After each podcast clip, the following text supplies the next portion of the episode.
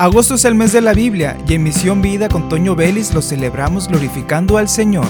Durante los 31 días del mes estudiaremos textos seleccionados según el capítulo correspondiente al día en el libro de Proverbios, así que quédate para escuchar el mensaje de Dios. Bienvenido. Bienvenidos a Misión Vida, soy Toño Vélez, ya estamos para iniciar el capítulo 25 de Proverbios, correspondiente al día 25 de agosto del presente.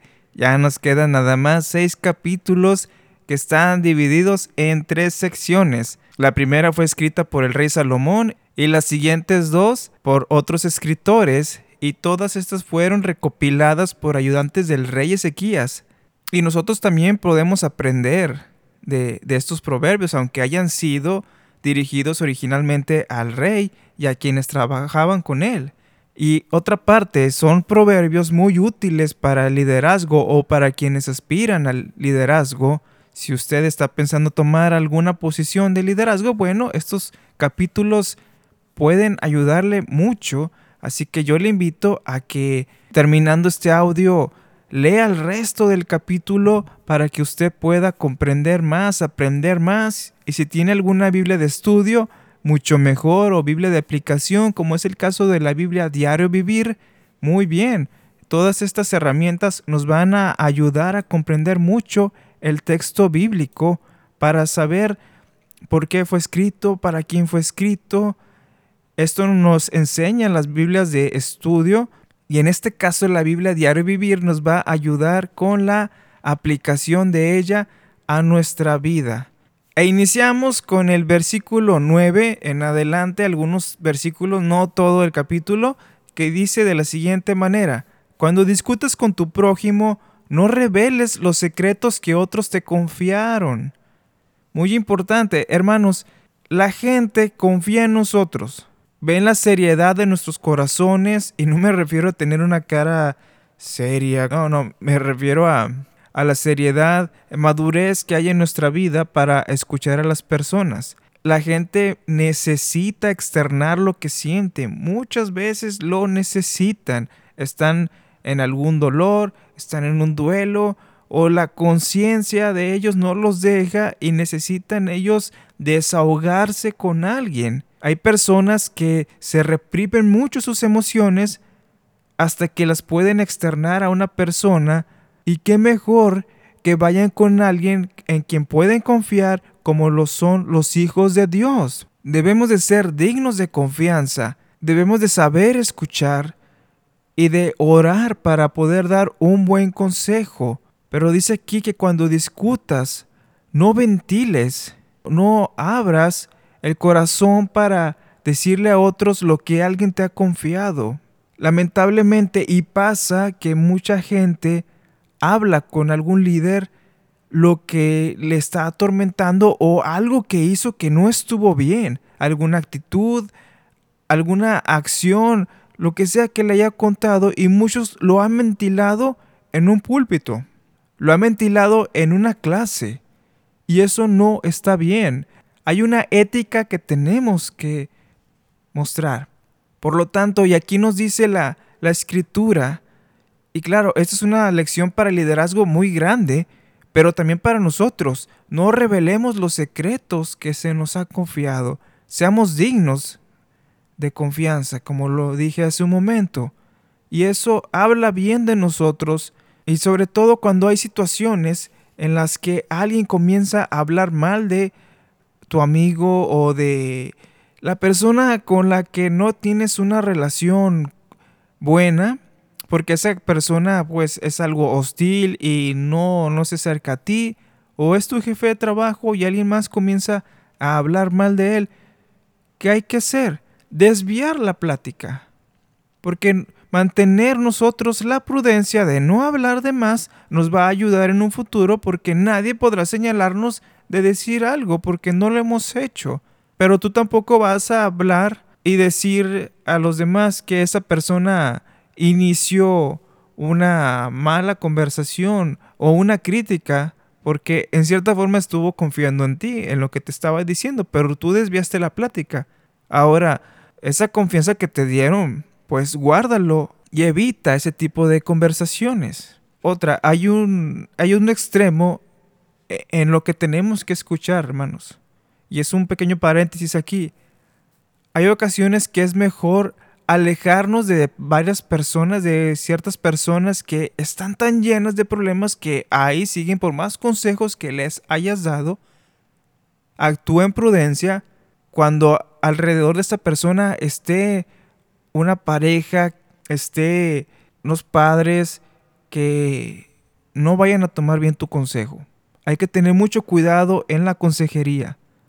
Hay que tener mucho cuidado lo que aconsejamos, lo que decimos, porque se puede malinterpretar.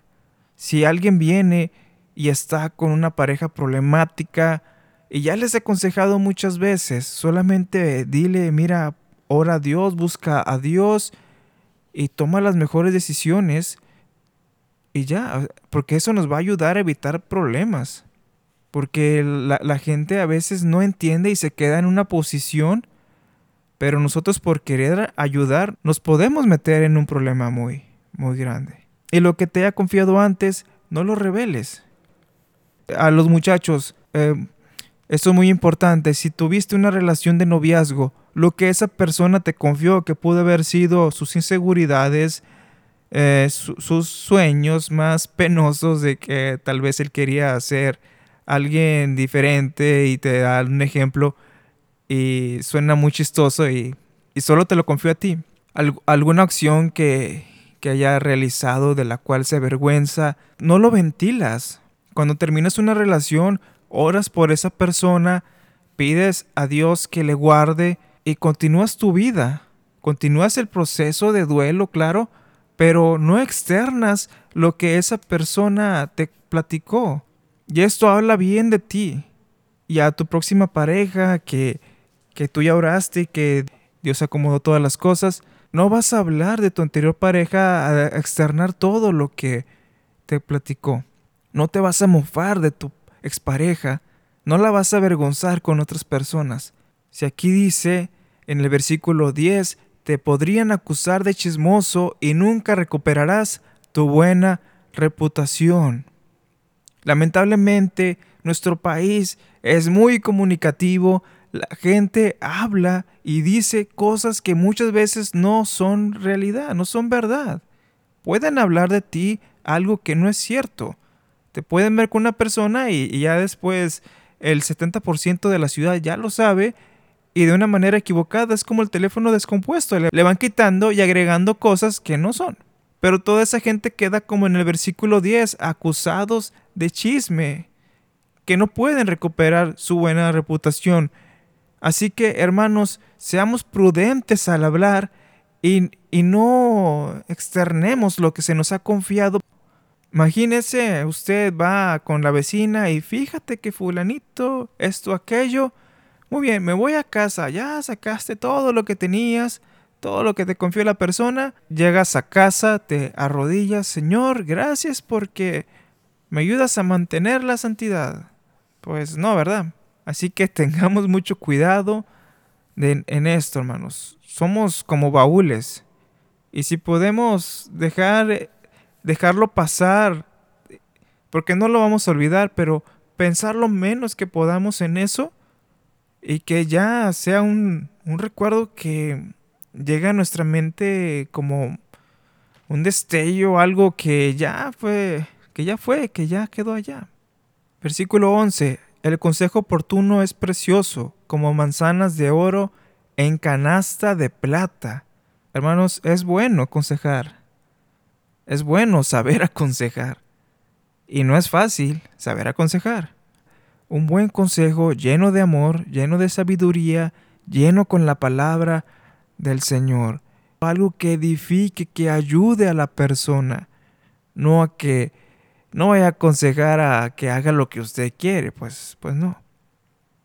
Usted va a aconsejar lo que va a edificar y ayudar a esa persona. Versículo 12. La crítica constructiva es, para quien la escucha, como un pendiente u otras joyas de oro. Hay que saber escuchar, hermanos, cuando alguien nos haga una crítica constructiva. Hay que aprender a escuchar con humildad y atenderlo, no ponernos en una posición de, bueno, al menos yo estoy haciendo algo, tú no estás haciendo nada. ¿Tú quién eres para decirme si tú has hecho esto, lo otro? Ventilando lo que se nos ha confiado o lo que no deberíamos de decir por lo que hemos observado.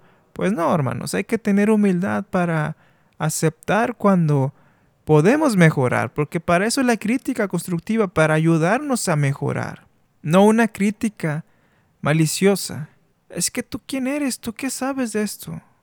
Hay chavitos, hay personas jóvenes muy sabias que me han dado consejos.